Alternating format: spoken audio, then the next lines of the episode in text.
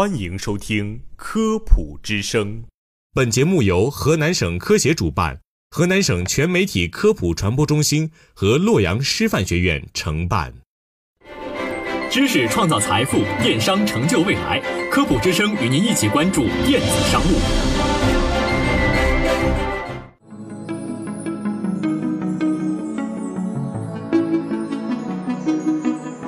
各位听众，大家好，欢迎收听科普之声电商学院，我是小江。大家好，我是凯丽。哎，凯丽啊，在咱们生活中，每天啊都可能会无时无刻不进行网购的行为。那么，你作为一名女孩子，你平时会进行网购吗？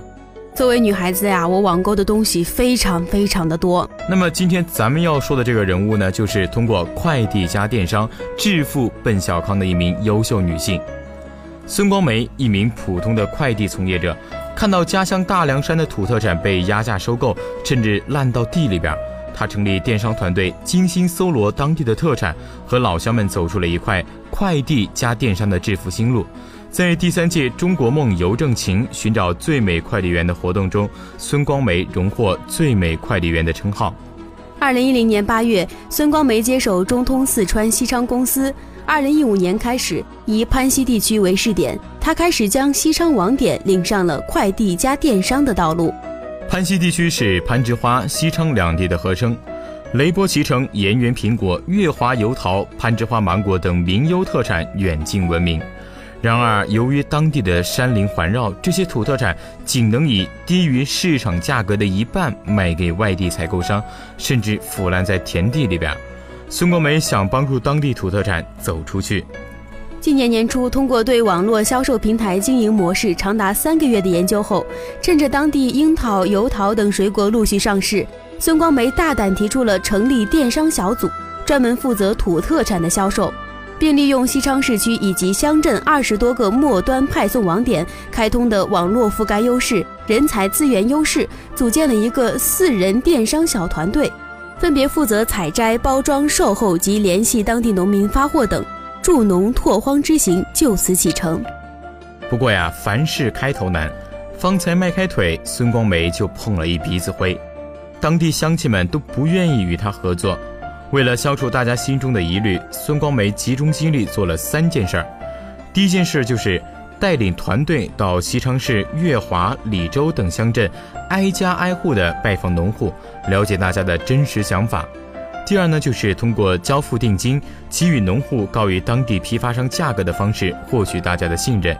第三就是制定符合当地农民需求的代售服务合同。例如，双方约定西昌公司负责农产品前期的宣传推广，为农户配备项目专员，客服人员负责田间瓜果的采摘、发货以及售后跟踪、专车运送、专人营销，而农户呢，只要负责保证产品的质量合格就可以了。他的助农爱农之举很快便得到了当地政府的支持，也得到了农户的欢迎。不到一个月，孙光梅就与月华乡李州镇金九乡的几位农户签订了合同。月华乡的陈昌伟便是受益者之一。陈昌伟家有八百亩的油桃种植基地，今年经村委会牵线搭桥，和孙光梅合作一个多月，以市场价卖出去了一万多公斤油桃，净利润五万多元。就在这一个月，孙光梅的电商小分队通过电商平台帮助乡亲卖出油桃一点五万余公斤，销售额达到了二十万元，为西昌公司增加了数千票的揽件量。今年四月份，孙光梅特地组织团队到农村电商发达的四川安岳县柠檬基地，具备专业产品包装技术的成都市浦江县，以及拥有先进操作设备的成都新都网点学习。在回到西昌之后，他不仅抛弃了原先随性的包装盒，重新设计了更加美观、具有防摔减震功能的专业包装盒，用来减少因为产品在运输途中的损坏。还在电商平台上开通了自己的店铺，注册了潘西土特产微信公众号，拓宽了当地名优特产的销售渠道。同时，他还发动西昌公司内部员工做代理商。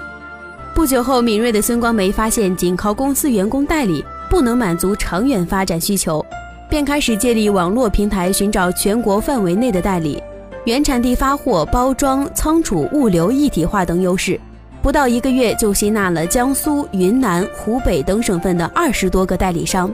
在今年前几个月，各地代理仅芒果、核桃就卖出了一万多公斤，日均发件四百公斤，每天为西昌公司贡献两百多票的揽件量。由孙光梅搭建的一条快递加电商新致富路正全面的铺开。在今年年初，在其老家西昌惠东县，他承包了一块三百亩的土地，种植惠东特产乌洋芋，预计销量达到一万余公斤。四月初，在攀枝花，孙光梅又与当地果农签约合作，建立芒果基地，日销售芒果近五百公斤。